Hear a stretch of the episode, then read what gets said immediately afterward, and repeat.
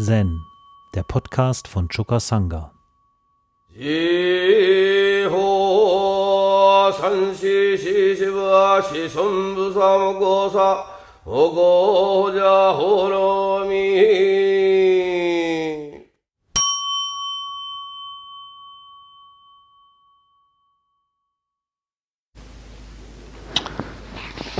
Hekigan Roku Fall 6 Umons Jeder Tag ist ein guter Tag. Umon begrüßte die Versammlung und sagte, ich frage euch nicht nach den Tagen vor dem 15. des Monats. Aber was ist mit denen nach dem 15.? Kommt und sagt mir etwas zu diesen Tagen. Und dann gab er sich selbst die Antwort. Jeder Tag ist ein guter Tag.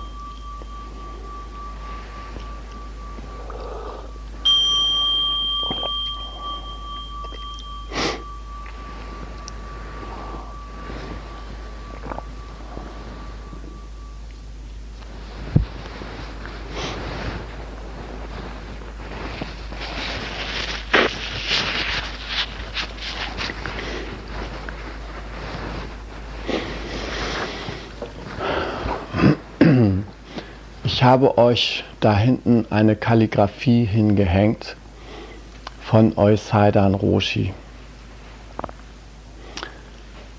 Auf dieser Kalligraphie findet ihr den meist kalligraphierten Zen-Spruch. Jeder Tag guter Tag.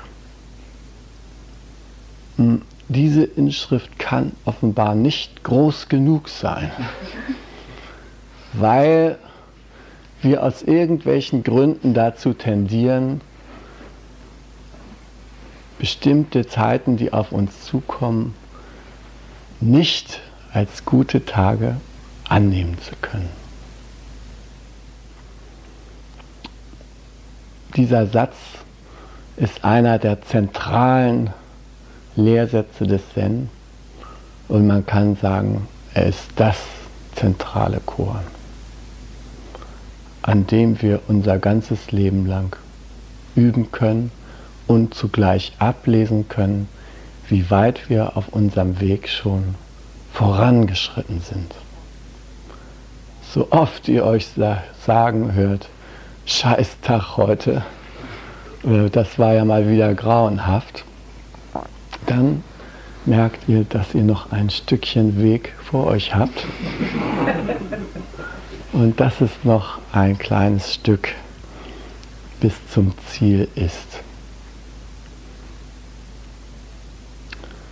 Äh, das Zitat von Umon fängt an mit einer Referenz auf 15 Tage, die den Tag, nachdem er fragt, vorangegangen sind. Ja, die 15 ersten Kalendertage des Monats. Und als ich zuletzt über dieses Koran gesprochen habe, war gerade der 15. Januar der Ultimatumstag zum Ausbruch des Golfkriegs. Und der Golfkrieg war gerade ausgebrochen, als wir Session geübt haben, oder stand kurz bevor. Jedenfalls ähm, konnten wir uns mit einem besonders intensiven Szenario befassen nämlich mit so einem Ultimatumstag, ja, der auch äh, auf Englisch dann noch Deadline heißt, ja, also so das Leidschwangere dieses Tages, das war schon zu spüren und tatsächlich ging dann ein Tag nach Verstreichen der Deadline dieser Krieg ja auch tatsächlich los. Hm. Aber dieses Koran, unabhängig vom Golfkrieg, hat auch zu ganz alltäglichen Zeiten seine Bedeutung und seine Tiefe. Hm. Wir haben hier heute in der Sendung noch zwei Kinder und äh, immer wieder überrascht es mich, dass gerade in Krisenzeiten oder Spannungszeiten und angeblich gehen ja auch wir jetzt auf äh, sehr besorgniserregende Zeiten in ökologischer Hinsicht zu, äh, dass in dieser Zeit so viele Kinder geboren werden. Und das ist für mich immer ein Zeichen, dass viele Eltern offensichtlich den Satz jeder Tag ein guter Tag irgendwo ernst nehmen, ganz tief in ihrem Innern, sonst würden nicht so viele Kinder in die Welt gesetzt. Ja? Alle Kinder sind ein Zeichen dafür, dass das Leben sich nach sich selbst sehnt und dass das Leben irgendwo doch willkommen geheißen wird mit all seinen Unsicherheiten und Unproduktivitäten und kritischen Zeiten und leidvollen Zeiten. Deshalb freue ich mich, dass ihr beide hier seid, ja, Tim und Miriam, dass ihr als Abgesandte des Lebens ne, und der Freude und des Lachens, dass ihr hier unter uns seid und noch nicht so sehr in der Sorgenwelt der Erwachsenen steckt und doch auch schon so kleine Sorgen habt. Und auch für euch ist es vielleicht wichtig zu wissen, dass in Wirklichkeit jeder Tag ein wunderbares Geschenk ist, auch wenn der Bruder einem gerade mit einer Stange auf den Rücken haut oder den Kopf gegen den Türpfosten geknallt hat, sodass es jetzt immer noch weh tut. Trotzdem ist es ein wunderbarer Tag, ja, obwohl es weh tut.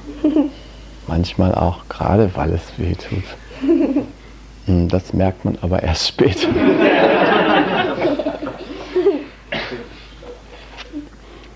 Umon hat sich mit der Referenz, wie gesagt, an den Kalender noch ein bisschen äh, mokiert über die Kalendergläubigkeit der Chinesen.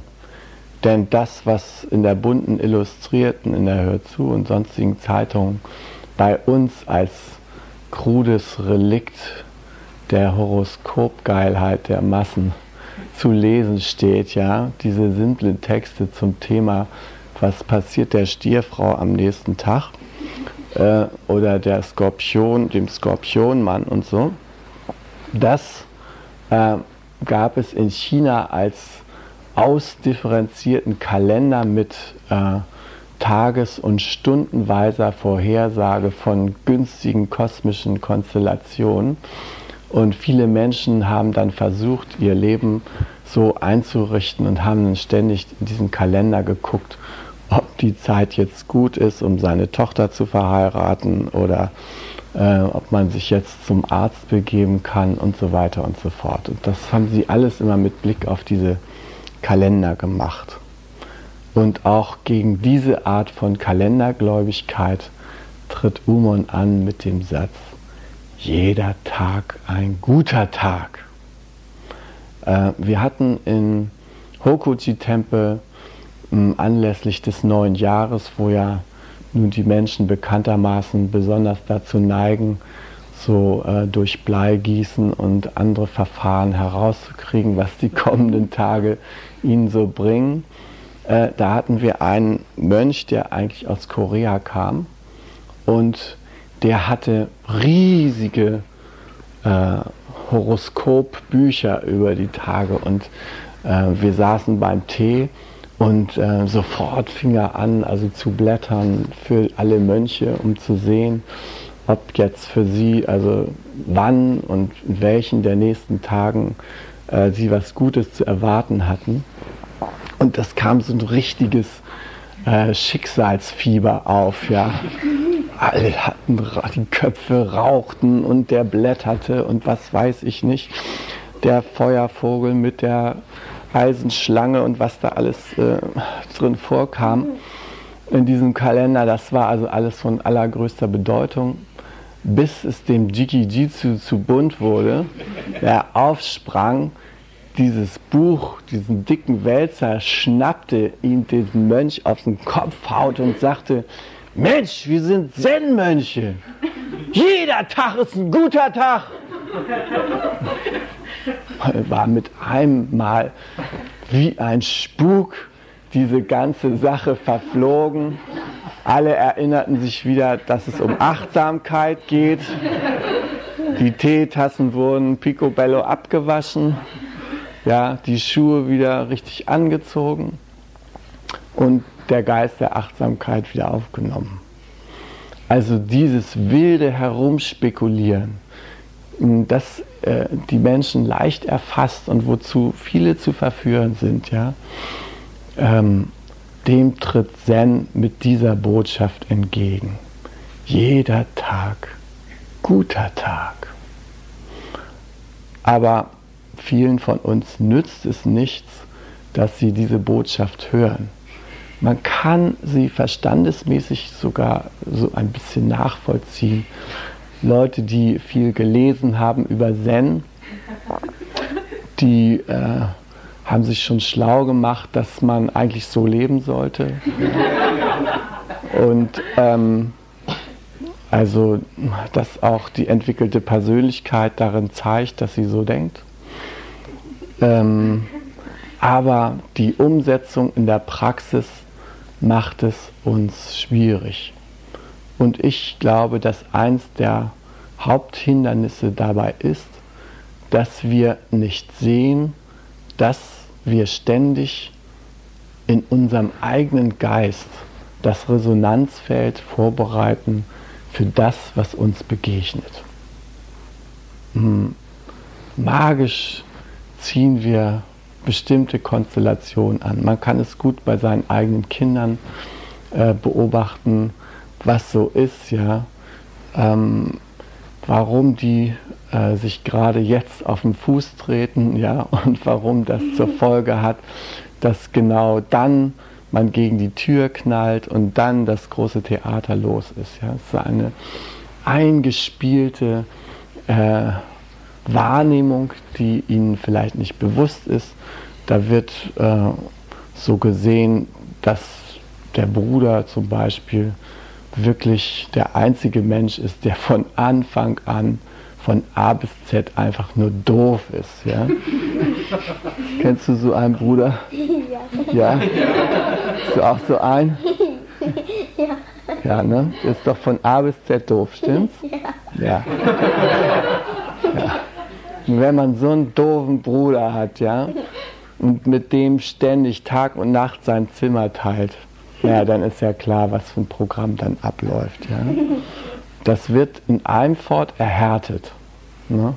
Also da vergeht keine Stunde, wo man sich nicht selber wieder davon überzeugen kann, dass es wirklich so ist. Da gibt es kein Entkommen. Ja? Der macht die Augen auf und da sieht man schon, wie doof er morgens in die Welt kommt. Stimmt's? Ne? Und wenn er dann noch was sagt, ja, dann wird es gleich ganz schlimm. Dann möchte man am liebsten gleich mit der Faust dazwischen gehen, stimmt's? Ja. Naja, und wenn der Bruder dann noch dasselbe von der Schwester denkt, dann ist für das Tagesprogramm ausreichend gesorgt. Das geht dann von früh bis spät. Ja, und so auch natürlich in unseren Beziehungen, wenn wir älter werden. Es kommt also genau das auf uns zu, was wir geistig vorstrukturieren. Äh, das ist ein Resonanzgesetz. Ja? Ähm, es ist wie hm, die Gitarre, die neben dem Klavier steht, ja, und bei einem bestimmten Ton, äh, dann hört man eben, wie die Gitarre sozusagen mitschwingt, mitspielt, ja, und genau dasselbe Phänomen begegnet unserem Geist ständig. Nur, dass wir als Kinder natürlich nicht die Verantwortung dafür übernehmen können. Ähm, meine Theorie ist ja immer, dass äh, Kinder auf die Welt kommen, um erstmal ihre Eltern und ihre Umgebung glücklich zu machen. Ja? Die kommen so mit offenen Armen an, wie Miriam, als sie auf die Welt kam, kam auch so mit einem offenen Lächeln auf die Welt. Und dann, als sie ein bisschen größer war, dann ist sie immer morgens, äh, wenn hier auf dem Platz getanzt wurde, dann ist sie ganz schnell raus, hat sich angezogen und ist auf den Platz gekommen und hat gelacht und hat alle Tänzer begrüßt und hat sich in die Tanzreihe gestellt. Und alle haben gedacht, was ist das bloß für ein fröhliches Mädchen. Ja? Und so hat sie sich immer wieder so äh, fröhliche Feedbacks der Freude eingeholt von der Umgebung hier im Lebensgarten. Und für sie wäre wahrscheinlich wirklich jeder Tag ein guter Tag, wenn nicht da, als sie zweieinhalb Jahre alt gewesen ist, dieser tragische Umstand eingetreten ist, dieser absolut doofe Bruder auf die Welt gekommen. Ja? Dieser Kotzbrocken. Ja? Also, wenn das nicht passiert wäre, dann wäre es auch immer weiter schön gewesen. Ja, und so geht es uns allen, wenn man ehrlich ist. Ja?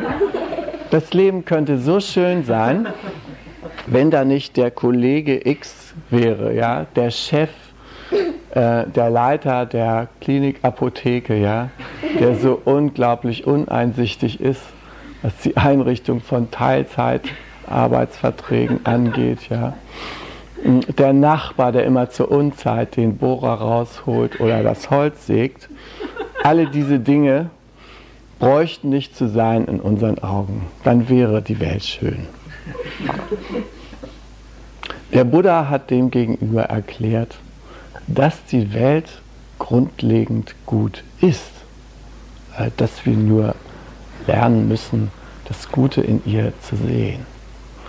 Und äh, der Weg dahin äh, führt über das zur Kenntnis nehmen der Gründe, warum wir an der Welt leiden. Warum leiden wir denn nun an der Welt? Ja? Wir leiden vor allem deshalb an der Welt, weil wir uns ein Bild von ihr machen, was nicht dem Wesen dieser Welt entspricht. Ja?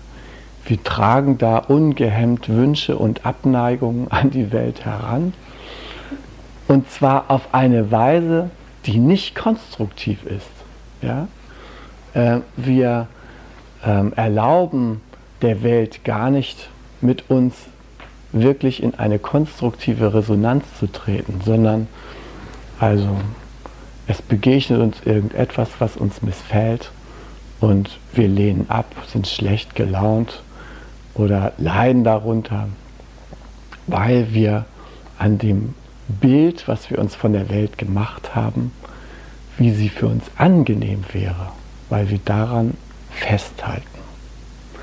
Nun hatte ich euch gesagt, dieses Session hat zum Gegenstand unsere Vision, äh, eine Konkretisierung unserer Herzenswünsche. Ist also dieses sich Vorstellung machen von der Welt verkehrt? In diesem Sinne, dass man sich eine Vision konkretisiert, dass man ganz konkret sich vorstellt, dass äh, uns die Welt so begegnet, wie es mit unserem Herzen im Einklang ist? Ähm, meiner Meinung nach ist das die andere Seite. Äh, es ist so, wenn wir durch das Training, das heißt das Annehmen der Welt in ihrem So-Sein, so weit gekommen sind, dass unser Geist, wie Dogen sagt, flexibel ist. Ja, Dogen wurde gefragt, als er nach vier Jahren Zen-Training aus China zurückkam, na, wie war es denn, Dogen? Ja, da drüben bei den Chinesen.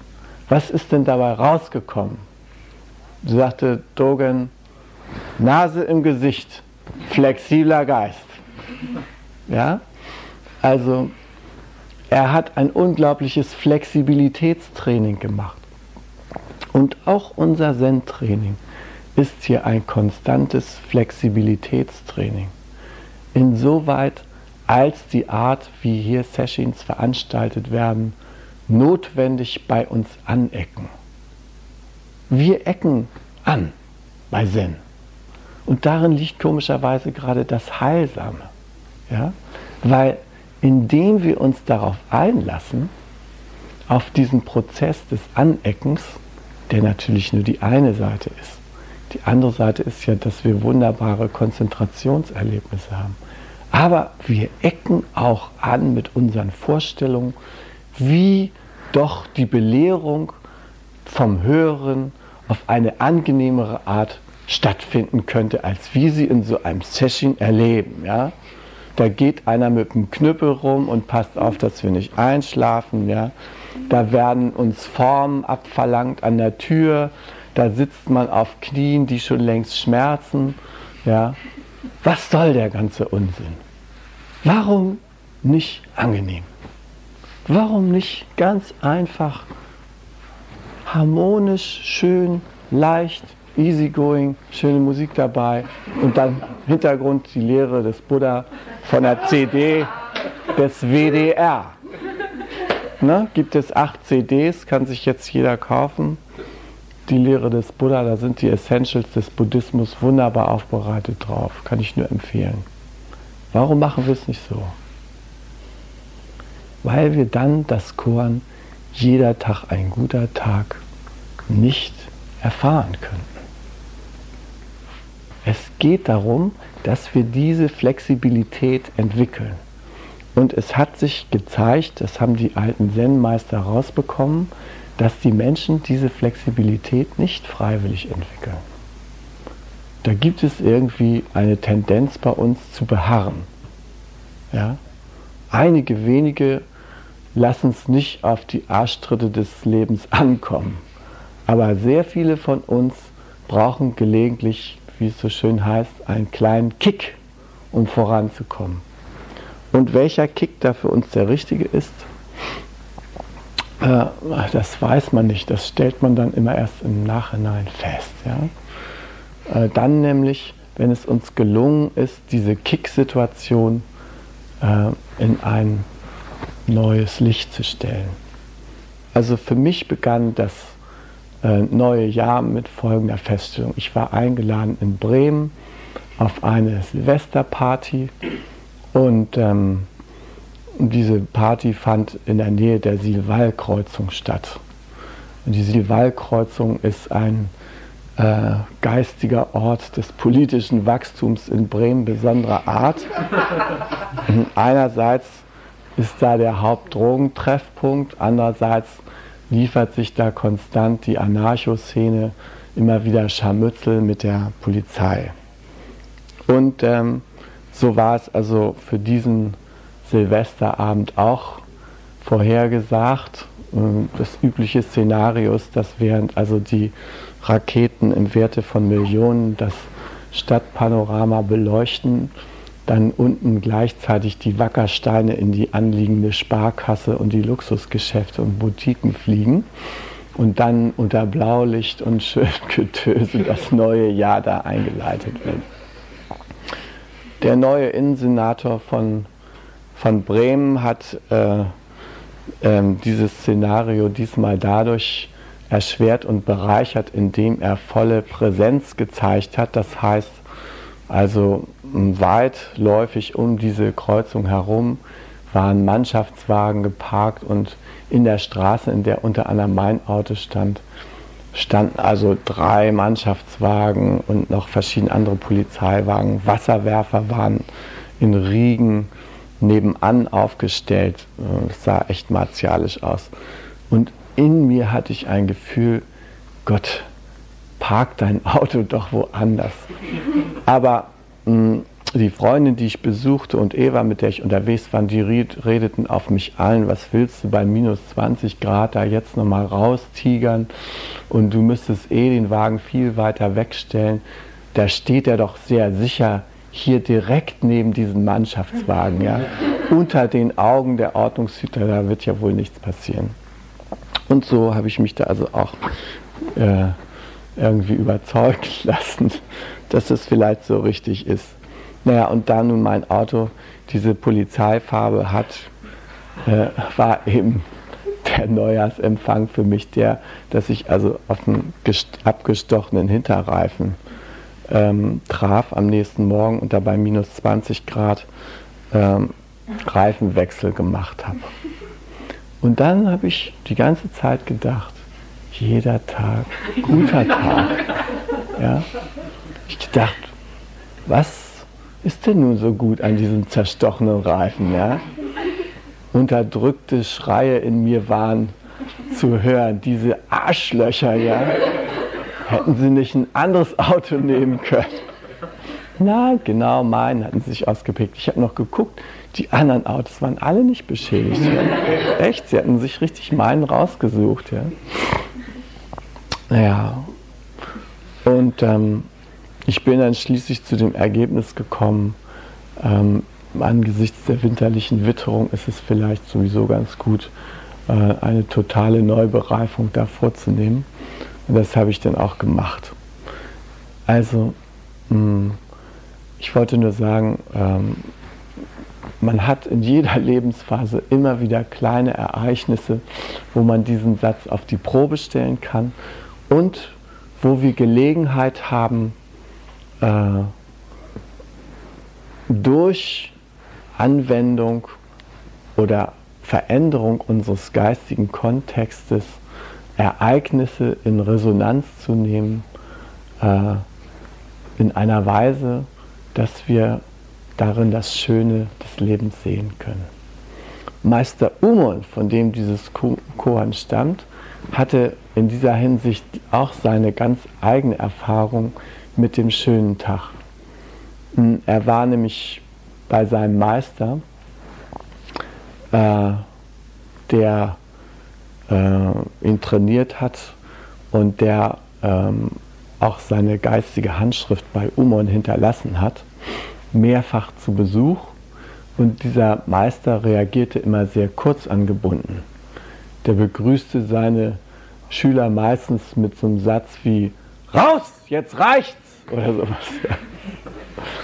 Und äh, Umon ist also äh, von dieser Ansprache ziemlich beeindruckt gewesen und hat sich überlegt, wie kann ich dem Meister ein Schnippchen schlagen. Ja? Und ist also zum Kloster gegangen, hat sich hinter die Tür gestellt, ja, geklopft. Der Meister wieder gefragt, wer da? Ja, Umon. Ja, und in dem Augenblick hat er schon sofort die Tür aufgedrückt und ist reingewitscht ins Meisterzimmer. Und der Meister nur ihn gleich ergriffen, raus, du Lümmel, und die Tür zugeknallt. Und der arme Umon hat sein, sein Bein nicht schnell genug rausgekriegt. Und das war so eine große Klostertür, ja, so eine Art Tennentür. Hat ihm voll das Bein eingeklemmt er schrie auf und erlebte die große Erleuchtung. Also vertut solche Chancen nicht. Sollte euch mal einer ein Bein einklemmen, ja? Es geht auch anders. Umon ist dann drei Monate zu dem äh, Staatssekretär, von dem gestern schon die Rede war, in Pflege gegangen. Ja. Da hat er sich dann ausgeruht und sein Bein auskuriert. Aber interessanterweise hat also dieses eingeklemmte Bein sein Leben total verändert. Auch von anderen Zen-Meistern ist bekannt, dass sie äh, durch irgendwelche Widrigkeiten, also durch das Erleben, was uns zu dem Ausdruck Scheißtag oder sowas vielleicht verführen würde, unglaublich vorangekommen sind. Ich habe schon öfter erwähnt das Beispiel von Hakuin, der Takuhatsu lief und ähm, gerade seinen Hoi-Schrei ausgestoßen hatte. Da stand er an einer Hausecke. Man wartet dann äh, ungefähr drei Hoi-Schreie noch, bis der Besitzer kommt und einem irgendwie eine milde Gabe äh, in die Tasche tut und sonst geht man weiter. Und gerade in dieser Warteposition war der da auch, ja. Und statt der milden Gabe kam der empörte Hausbesitzer angelaufen mit einem riesen Knüppel in der Hand und hat ihn so richtig einen Schlag auf den Rücken versetzt und dabei geschrien, geh weiter! Und dieses Geh weiter hat bei Harquin den entscheidenden Durchbruch ausgelöst. Ja? Ne? Dem ging es so ähnlich wie dir heute Morgen, ne? wo dein Bruder auch gesagt hat, hau ab. Ja? Es war so ungefähr das, dasselbe. Also wenn man solche Ereignisse in der richtigen Weise nutzt, wenn man seinen Geist entsprechend darauf vorbereitet und wenn man darin nicht etwas sieht, was lebensfeindlich ist, sondern wenn man darin etwas erkennt, wo sich das Gute und Freundliche des Universums für uns offenbart, dann haben wir eine Chance zu echtem Durchbruch.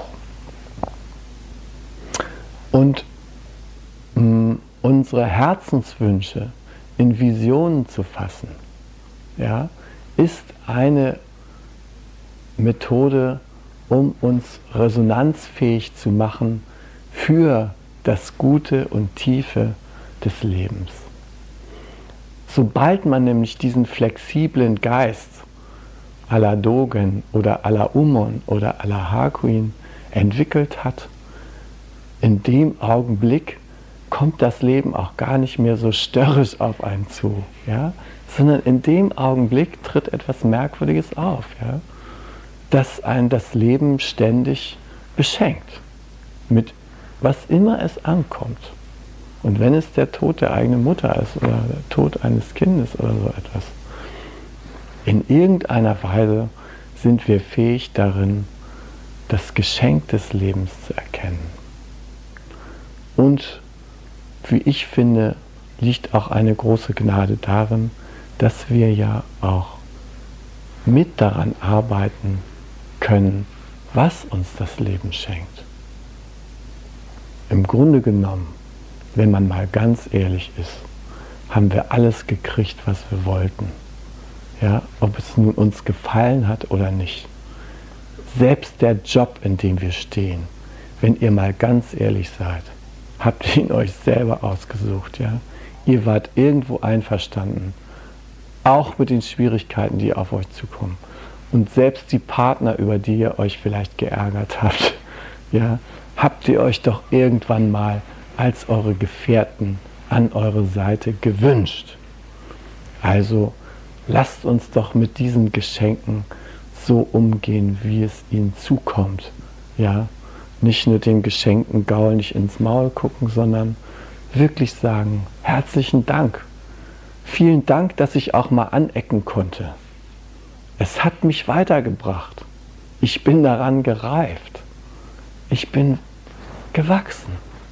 Und vielen Dank. Dankeschön, dass du mir heute Morgen so ein komisches Bein gestellt hast. Dass du mir den Reifen aufgestochen hast. Dass du mich gegen die Tür geschubst hast. Vielen Dank. Es ist das lebendige Leben, was ich auf diese Weise in Empfang nehme. Zen ist kein Weg der Sensation. Zen ist ein Weg, der uns die Kunst lehrt, das Leben so zu nehmen, wie es ist und das Leben so zu gestalten, wie es ist. Und dabei Abschied zu nehmen von unserer eingebildeten Besonderheit und Zuflucht zu nehmen bei unserer wirklichen Besonderheit. Jeder von uns ist wirklich etwas ganz Besonderes, was Einzigartiges. Ja? Eine Einmaligkeit. Und darin liegt etwas sehr, sehr Schönes. Aber darüber hinaus wölbt sich manchmal eine Schicht von eingebildeten Besonderheiten, die wir gar nicht sind, die wir gerne wären und weil wir sie so gerne wehren, deshalb ecken wir an, weil andere uns mit ihren hilflosen oder hilfreichen Mitteln darauf aufmerksam machen, dass unsere eigentliche Besonderheit in etwas anderem besteht. Dass wir wirklich wunderbare, schöne Menschen sind, wenn wir diese eingebildete Fassade mal hinter uns lassen. Wenn wir uns auf uns einlassen, so wie wir sind. Und dafür üben wir hier, manchmal angestrengt, manchmal mühelos, manchmal fluchend, manchmal lächelnd, so wie es kommt. Aber es ist ein Übungsfeld, auf dem ein großer Segen liegt, wenn am Ende der Satz steht, jeder Tag, guter Tag.